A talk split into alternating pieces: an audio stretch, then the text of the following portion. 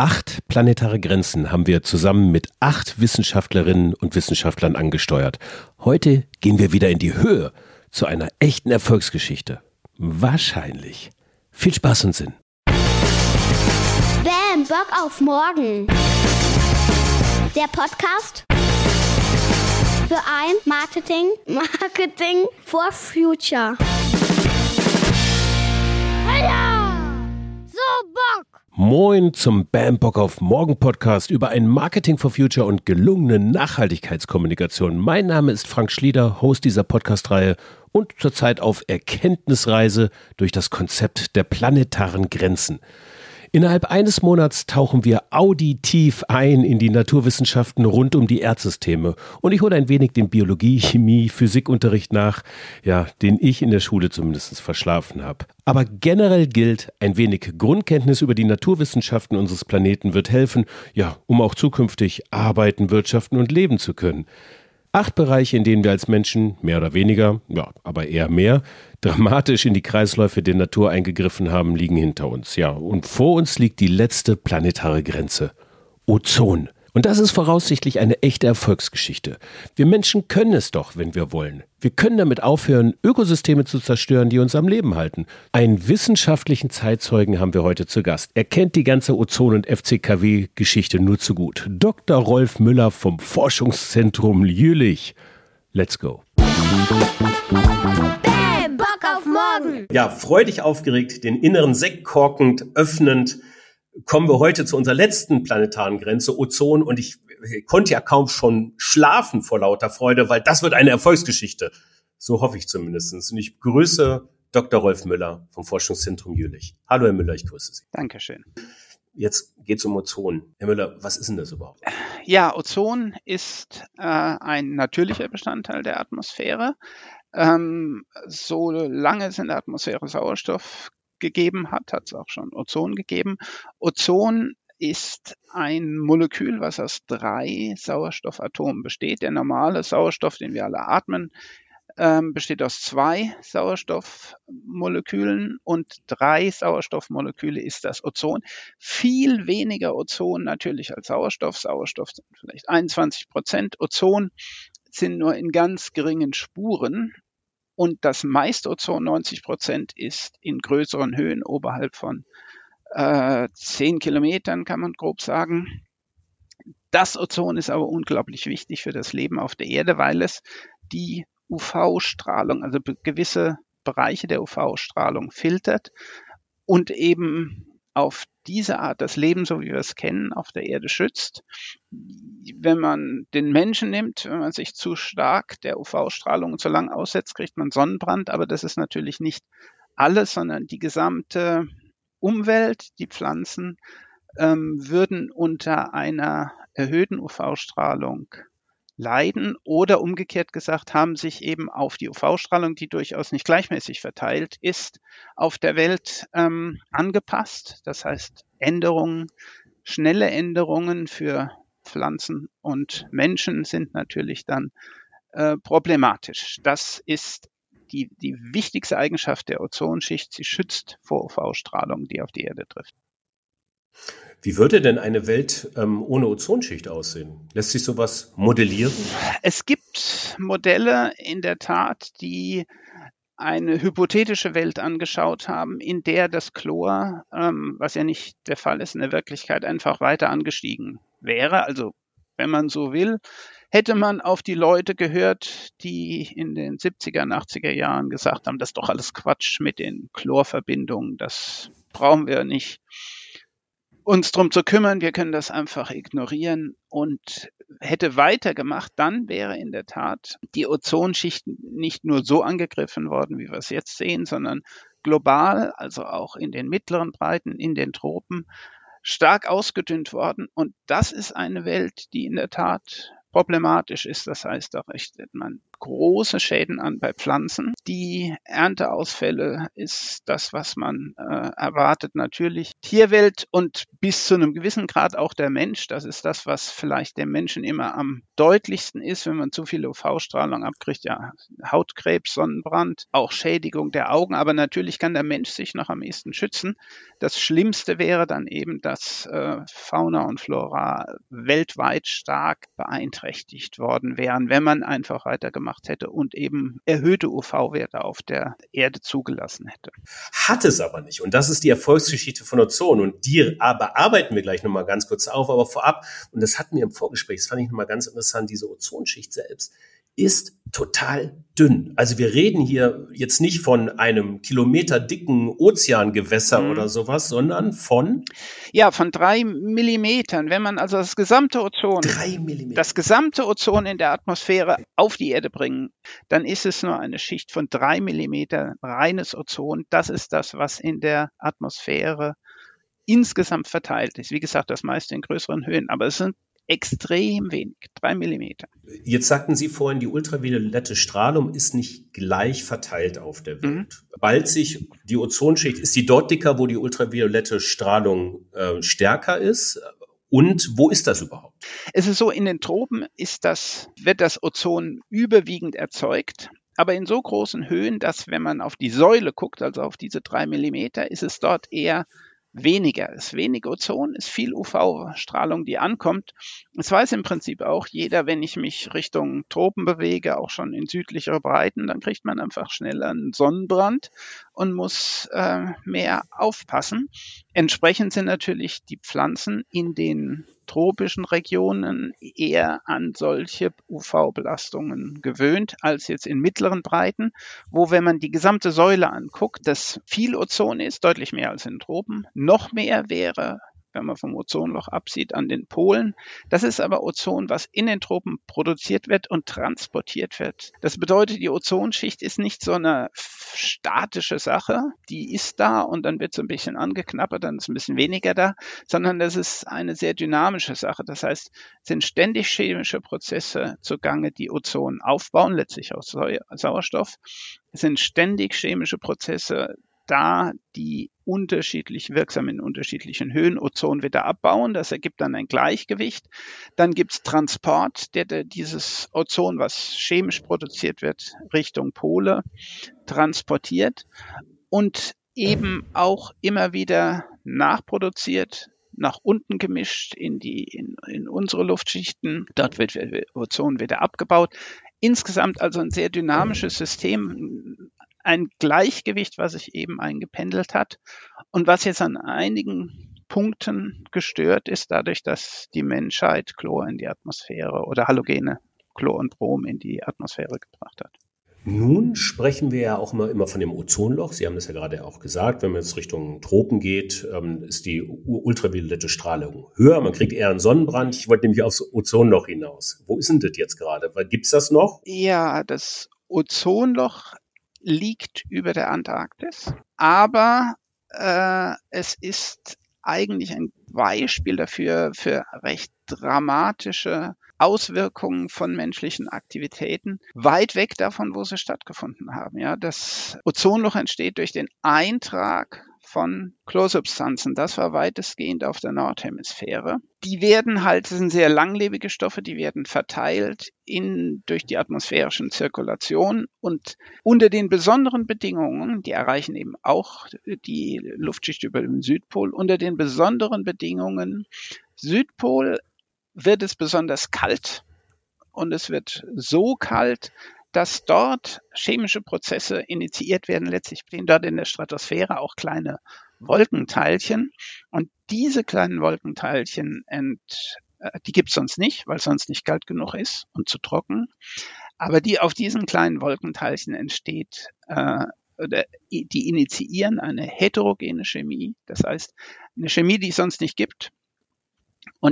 Diese setzen Chlorsubstanzen frei. Das Chlor greift das Ozon an, sodass in der Antarktis ähm, die äh, chlorinduzierte Ozonabbau so stark ist, dass praktisch in manchen Regionen der Stratosphäre im Zentrum über dem Südpol, im Zentrum dieses großen Wirbels, der sich dort ausbildet, die Ozonkonzentrationen praktisch auf Null sind.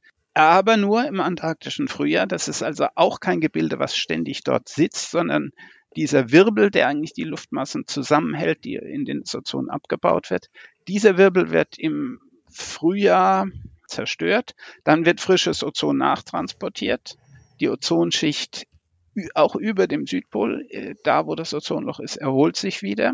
Dann geht aber sozusagen im nächsten antarktischen Winter, das ist natürlich anders auf der Südhalbkugel, im antarktischen Winter geht's wieder los. Das heißt, es wird wieder kalt, die Wolken bilden sich, die Chemie springt an und zerstört Ozon, sodass sich im nächsten Jahr wieder ein Ozonloch ausbildet. Jetzt könnte man natürlich denken, das muss doch vorbei sein. Wir produzieren ja längst keine FCKWs mehr. Das ist eine Folge des Montreal-Protokolls und der ganzen Folgeprotokollen. Aber das ist der Punkt, diese Stoffe, die wir in die Atmosphäre gebracht haben, sind sehr langlebig. Das heißt, das Problem ist nicht sofort weg, sobald die richtigen Schritte eingeleitet worden sind. Das Ozonloch ist eben noch da. Das entsteht jedes Jahr. Ein bisschen unterschiedlich starken Ausprägungen, immer wieder neu. Aber in 100 Jahren würde man mhm. erwarten, dass es anders ist. Da sind die FCKWs aus der Atmosphäre verschwunden. Und entsprechend wird sich das Ozonloch dann auch schließen, so wie es früher eben unter normalen Verhältnissen für viele hunderte, tausende ja. Jahre war. Das ist der Grund, warum jetzt nochmal der innerliche Sektkorten, ich sag mal, jubelt. Jetzt würde ich nämlich ganz gerne mal das zum Anlass nehmen und irgendwie vier Jahrzehnte oder so zurückspulen mhm. und nochmal zu der Zeit kommen, ähm, wo das eben noch nicht so war, wo sich die Staatengemeinschaft eben noch nicht darauf geeinigt hat, Fluorkohlenwasserstoffe, FCKW als der Hauptzerstörer der Ozonschicht ähm, äh, zu verbieten, sondern das ganze Thema erst aufzukommen. Mhm. Und äh, diesen, die, diese Dynamik ähm, der Einigung und der Erkennung, der Problemfeststellung, so das würde ich mit Ihnen gerne noch mal kurz aufrollen. Was ist da eigentlich passiert mhm. vor ja, vier Jahrzehnten oder so? Mhm. Fangen wir mal an. Wann und wie wurde das Problem eigentlich festgestellt? Die ersten Punkte waren, dass man sich angefangen hat, das war in den 70er Jahren, überhaupt mal Gedanken zu machen, was passiert denn mit FCKWs? Man hat die produziert seit den 30er Jahren, es wurden immer mehr und keiner hat sich Gedanken gemacht, was das überhaupt für Folgen für die Atmosphäre hat. Und die schienen jetzt auch ganz positiv, die waren nicht giftig, die waren nicht gebrannt, die waren nicht gefährlich, nicht toxisch. Also hat man sie produziert und dann irgendwann kam die Idee ähm, auf, man wollte überhaupt mal messen die sind in geringen Konzentrationen da. Das war also erstmal eine Herausforderung an die äh, Experimentatoren, diese Stoffe überhaupt in der Atmosphäre zu messen. Das ist dann gelungen. Welchen Produkten waren die Stoffe drin? Wofür waren die? Für Kühlschränke, für Kühlschränke wurden sie eingesetzt zum Isolieren.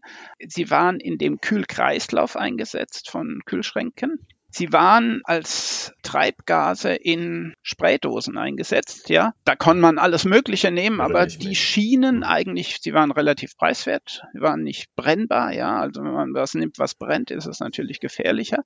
Also zum Beispiel im Haarspray. Also ich kann mich erinnern, dass ich mit meiner Mutter darüber gesprochen habe und die hat dann gesagt, das kann doch nicht sein, mal ein bisschen Haarspray, dass das solche Folgen hat. Aber natürlich nicht die einzelne Sprühdose, aber insgesamt äh, gab es also äh, eine ganze Industrie, die praktisch alle Sprühdosen in den 70er Jahren wurden mit FCKWs betrieben, die dann natürlich direkt auch in die Atmosphäre gingen. In einem Kühlschrank hält es ein bisschen länger, aber früher oder später ist es in der Atmosphäre. Äh, Klimaanlagen sind ein anderes Beispiel. Und dann gibt es noch verschiedene Einzelanwendungen. Aber das waren so die großen Dinge, wo die FCKWs eingesetzt wurden und erstmal auch als was Positives schien und wahrgenommen wurde. Ja, und dann, wie gesagt, es gab die Messungen. Man konnte sehen, ah, das ist in der Atmosphäre. Der nächste Schritt war, dass man festgestellt hat, dass sie in der Atmosphäre sich angereichert haben. Die Konzentrationen sind nach oben gegangen. Und dann, dass die erste Warnung, dass es mit der Ozonschicht ein Problem geben könnte, war 1974. Da gab es eine Veröffentlichung, die dann gesagt hat, ja, wenn diese Stoffe sich immer mehr anreichern in der Stratosphäre, werden sie äh, irgendwann in immer höhere Luftschichten getragen und werden dort dann in den hohen Luftschichten erst zerstört. Der Grund dafür ist, dass eben die Sonnenstrahlung dort so stark ist, dass sie auch FCKW-Moleküle zerstört. Letztendlich dieselbe, dieselbe Schutz der Ozonschicht, der uns schützt, schützt auch die FCKWs vor einem Aufspalten hier unten in den untersten zehn Kilometern der Luft. Und dort greift die, das Chlor, was man eingebracht hat, dann die Ozonschicht an. Bei weitem war noch nicht klar, welche Folgen das haben kann. Wie ist denn das, wenn so eine Studie rauskommt? Wird das dann direkt irgendwie angezweifelt? Das hat ja direkt, hätte ja wirtschaftliche Konsequenzen. Hieß es damals schon so Fake News? Glauben wir nicht? Was ist das jetzt hier? Wie lang war der Prozess auch irgendwo der Überzeugung und der Vergewisserung, dass das auch stimmt? Ja, also der, am Anfang war das natürlich umstritten und Fake News in dem Sinne gab es vielleicht noch nicht, aber natürlich gab es, also Vielleicht gab es Fake News, aber den Begriff gab es noch nicht. Es gab schon eine starke Opposition und wie Sie sagen, die wirtschaftlichen Interessen waren da. Und die erste Reaktion war, das alles Quatsch, wir müssen weitermachen wie bisher. Und hm. dann begannen so langsam an verschiedenen Punkten doch Umdenken einzusetzen. Also zum Beispiel die skandinavischen Staaten haben dann relativ früh, ich weiß das Datum nicht, aber ich meine, es war in den 70er Jahren, FCKW in Sprühdosen verboten, ja, weil sie gesagt haben, es geht direkt in die Atmosphäre, aber in Kühlschränken nicht, ja, das sind 20 Jahre Unterschied vielleicht oder je nachdem, wie gut die Kühlschränke sind. Aber mhm. insofern haben sie natürlich nur ein kleines Schrittchen gemacht, aber zumindest ist klar, dass das Bewusstsein sich ein bisschen geändert hat. Die großen Firmen, also Dupont ist zum Beispiel ein Beispiel, die angefangen haben, FCKWs zu produzieren und auch lange Zeit damit gut Geld verdient haben, die haben in der Tat auch, also es gab dann bei Dupont eine kleine, sehr kleine, aber eine kleine wissenschaftliche Gruppe, die sich versucht haben, mit der Modellierung der Atmosphäre auseinanderzusetzen und sich die Frage gestellt haben, welchen, welche Auswirkungen hat das Problem auf die Atmosphäre. Die Wissenschaftler, mit denen wir dann geredet haben, die von Dupont angestellt waren, haben natürlich dann eine ganze Menge Überzeugungsarbeit leisten müssen bei ihrer Geschäftsleitung, um. Diese Themen wiederum auch in die Entscheiderpositionen zu bringen. Ach krass, aber Sie sind damit durchgekommen. Also im Grunde genommen anders als die Erdölindustrie, die Wissenschaftler, die jetzt zu, jetzt zu diesem British Petrols dieser Welt tätig sind, auch sie wussten ja bereits, dass Kohlenstoff zur Erderwärmung ja, beitragen ja. kann. Aber sie konnten sich nicht, können sich bis heute eigentlich noch nicht durchsetzen tatsächlich. Ne? Das war anders. Dann. Ja, vielleicht war es hm. insofern auch anders. Also es gibt glaube ich, zwei Punkte. Das eine war tatsächlich das Ozonloch, was nicht vorhergesagt war, was man auch am Anfang überhaupt nicht verstanden hat, was man dann aber zeigen konnte, dass es wirklich auf Chloreintrag in die Stratosphäre zurückzuführen ist. Und wenn man das sieht, Messungen sieht, das ganze Ozon ist verschwunden auf einmal im antarktischen Frühjahr, das ist natürlich schon mal ein ganz deutliches Signal, was dann schon den einen oder anderen vielleicht zum Umdenken beeinflusst hat. Ein bisschen war auch, obwohl das eigentlich, zumindest aus meiner Sicht, nicht der Haupteffekt ist, aber sowas wie Ozon schützt vor Hautkrebs ähm, und wenn wir das Ozon angreifen, ist das nicht gut für den Menschen, ist was, was viele Menschen betroffen hat oder viele Menschen vielleicht auch zum Nachdenken angeregt hat. Also ich kenne eine Anekdote, muss man fast sagen, dass amerikanische Wissenschaftler bei Ronald Reagan damals waren und ihm das erklärt haben, das Chlor ist nicht gut und da müssen wir was tun und wir müssen das Montreal-Protokoll unterstützen, verschärfen und erweitern. Und er hat zugehört und sagt, tippte dann an seine Nase, wo er nämlich einen Hautkrebs hatte. Ach, das Ozon hat was hiermit zu tun und tippte an seine Nase. Und das war zumindest was, was dann viele Leute zumindest mal zum Nachdenken angeregt hat. Ich höre da so ein bisschen raus, dass dann auf einmal durch diese Studien ein Umdenken eingesetzt, der öffentliche Druck auf jeden Fall höher war. Es ist vielleicht auch so ein bisschen dieses intrinsische Motivierte. Jeder Mensch hätte rein theoretisch was mit Hautkrebs zu tun haben können. Ja. Also das betrifft einen dann direkt mhm. selbst, so mhm. als Triggerpunkt. Mhm. Und das hat dann dazu geführt, dass sich dann auch politischerseits die Staatengemeinschaft dazu entschlossen hat, weltweit was dagegen zu tun. Ja. Wo waren denn die Hardcore-Hersteller? Also wo saßen die? Sie haben von Dupont geredet. Das waren das die europäischen Industriestaaten? War das China damals schon? Ähm, wie war das? So China war es damals noch nicht. Aber Deutschland zum Beispiel höchst ähm, war und ich müsste, also Höchst war definitiv ein großer Hersteller. In Amerika waren es mehrere Firmen, aber das ist sicherlich ein Punkt, der vielleicht die Sache einfacher macht als eine CO2-Problematik heute. Es waren einige wenige Hersteller. Das heißt, man musste jetzt nicht eine ganze Industrie umkrempeln, sondern dann doch nur ein Teil der Industrie war betroffen. Und das ist natürlich, würde ich denken, auch ein Teil der Geschichte.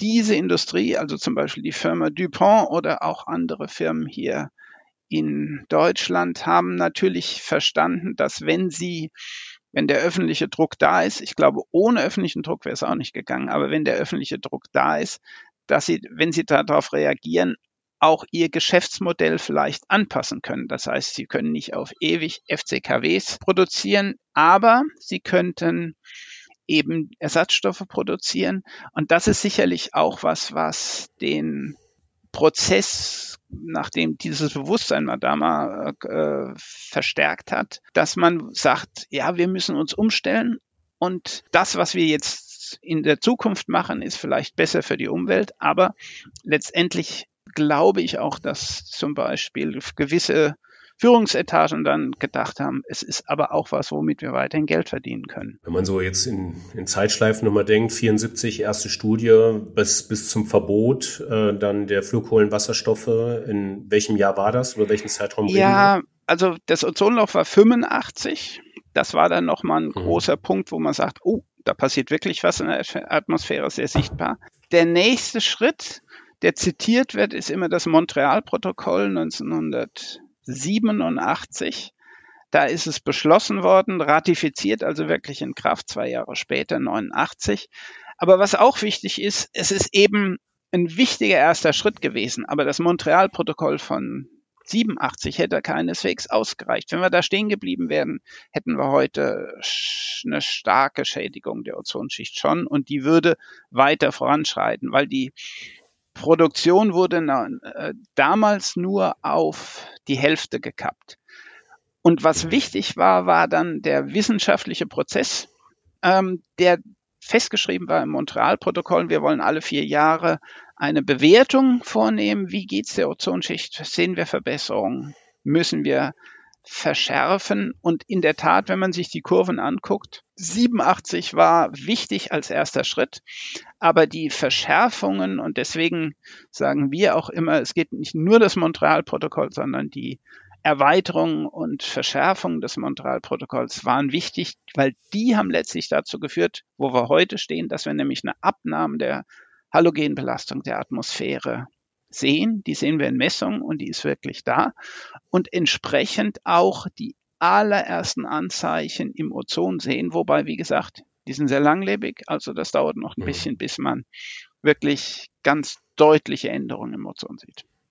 Und ungefähr so 87 Montreal, danach weitere Verschärfung. Verschärfung, also wann war dann schlussendlich 92 Schluss? war ein großer Schritt, ja. weil also die Kurven, die dann immer weiter nach oben gehen, die ein bisschen flacher werden. 92 war dann der Schritt, dass es ähm, wirklich nach unten ging, die Kurve, und dann in den 90er Jahren kam dann noch größere Verschärfungen, Erweiterungen dazu, dass die Kurve noch stärker nach unten gedrückt wird, wie wir es heute haben.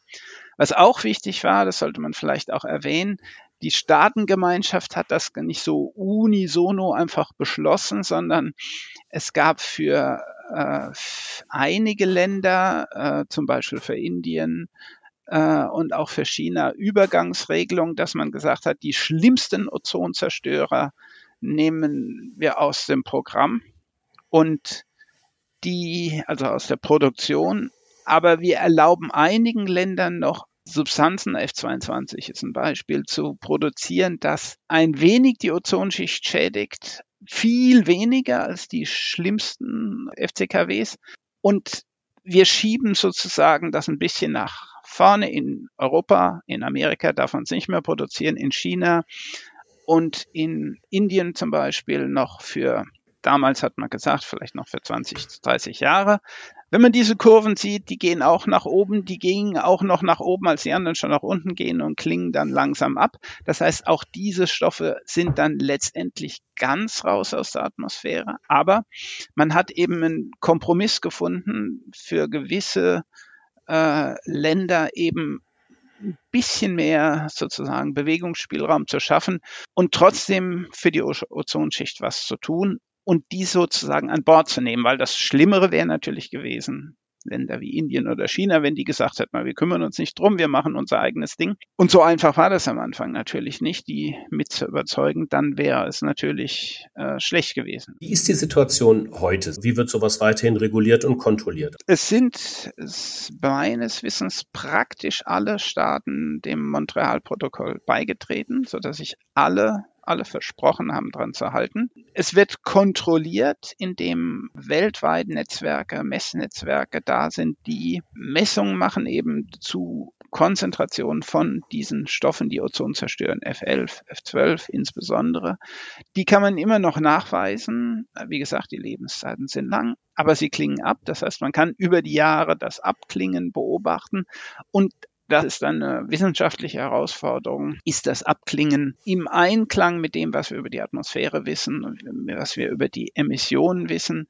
Das war nebenher gesagt auch ein großes, eine große Fragestellung. Die Industrie wurde gefragt, ihr müsst uns sagen, wie viel ihr produziert oder wie viel ihr produziert habt oder wie viel ihr noch produziert in gewissen Zeiten. Und das wollte die Industrie natürlich nicht so ohne weiteres machen. Aber die Messungen sind wichtig und ein Beispiel ist so, dass vor einigen Jahren eben an einem Punkt diese Abklingrate auf einmal viel zu langsam war und dann hat man eben an gewissen Messpunkten Erhöhungen festgestellt, wenn die Luft aus gewissen Regionen kam und konnte dann Hinweise darauf gewinnen, dass in einigen Regionen auf einmal irgendwie F11 wieder produziert wurde. Es hat auch dann relativ bald wieder aufgehört. Also offensichtlich sind das politische Vorgaben, die dann doch umgesetzt wurden, ohne dass jetzt das sozusagen neue Abkommen benötigt hat. Aber ohne die Messung, ohne die Beobachtung, wie ändert sich es wirklich, funktioniert es eben nicht. Ne? Wenn ich mir nochmal so den ganzen Zeitstrahl angucke, seit Beginn, Sie sagten ja, äh, Flugkohlenwasserstoffe wurden auch vorher schon im Bereich, ja wahrscheinlich der Industrialisierung seit Beginn der Geschichte der Chemieindustrie irgendwann mal erfunden und auch produziert. Mhm. Das hat man dann ein paar Jahrzehnte gemacht. Der Prozess quasi der Erkenntnis bis zum schlussendlichen Abkommen, staatenübergreifenden Abkommen, dass es nicht mehr gemacht wird, hat so Pi mal Daumen, würde ich sagen, so 15, fünf, gute 15 Jahre so mhm. gedauert. Und jetzt der Prozess der Regeneration ist nicht wirklich absehbar. Man merkt erste regenerative Erscheinungen so, aber das ist jetzt 30 Jahre dauert das. Also Erdsysteme funktionieren einfach sehr viel länger. Kein Wunder bei viereinhalb Milliarden Jahre Evolution auf diesem Planeten. Richtig. Und es ist halt so, es kommt natürlich auf die Substanz an, von der man redet. Und weil man sich so wenig Gedanken gemacht hat über die FCKWs und deren Auswirkungen, hat auch keiner sich Gedanken gemacht, dass dies sehr langlebige Substanzen sind. Man hat sie einfach mhm. produziert in die Atmosphäre entlassen. Aber im Vergleich zu Kohlenstoff noch kurz, ja, oder? Also CO2. Richtig. Das ist halt leider so. Da hat man sich auch wenig Gedanken gemacht. CO2 reichert sich an in der Atmosphäre, auch im Meer, aber auch eben in der Atmosphäre. Das kann man ja sehr gut messen. Man, die, die Kurven sind bekannt. Und die Langlebigkeit von CO2 im ganzen atmosphärischen System ist eben halt noch viel größer als die FCKWs. Also da reden wir eher von tausenden Jahren als von in 100 Jahren ist es wieder gut. Dazu ein andermal nochmal mehr. Vielen Dank, dass Sie Ihre Erfahrung geteilt haben, uns das zugänglich gemacht haben und bin gespannt, welche Erfolgsgeschichten wir bei den planetaren Grenzen zukünftig noch erzählen können. Ja, vielen Dank. Ich hoffe, dass es auch solche Erfolgsgeschichten weiterhin gibt. Ich glaube, es wird daran gearbeitet und auch wenn es schwierig ist, gibt es Beispiele, dass es durchaus Erfolge geben kann. Das müssen wir immer im Auge behalten. Ja. Ein schönes Schlusswort. Alles Gute, danke. Ja, die Weltgemeinschaft kann es doch, oder? Auch wenn die Beharrungskräfte bei der Lösung der gegenwärtigen Probleme rund um Klimawandel, Eintragung neuartiger Substanzen, Stickstoff, you name it, ungleich stärker sind als damals beim FCKW-Verbot, kann ich nur sagen, irgendwie geht es doch, oder? Wandel geht. Ich bin nach den neuen Episoden Planetare Grenzen jetzt so vollgeladen mit Informationen, also würde man mir das Sicherungsventil lösen, würde ich wahrscheinlich eine Stunde zusammenhangloses Zeug texten. Besser ist es dabei, nochmal nachzudenken, meinen Kollegen Dr. Friedrich Bohn, unseren Head of Science bei Bamberg auf morgen, auf einen Kaffee zu treffen und gemeinsam zu überlegen, wie wir Naturwissenschaft jetzt in Wirtschaft und Marketing übersetzt bekommen. Das Ergebnis gibt es schon in der nächsten Episode ab nächsten Mittwoch. Bis dahin, euch eine schöne Woche. Ciao. Auf Wiederhören!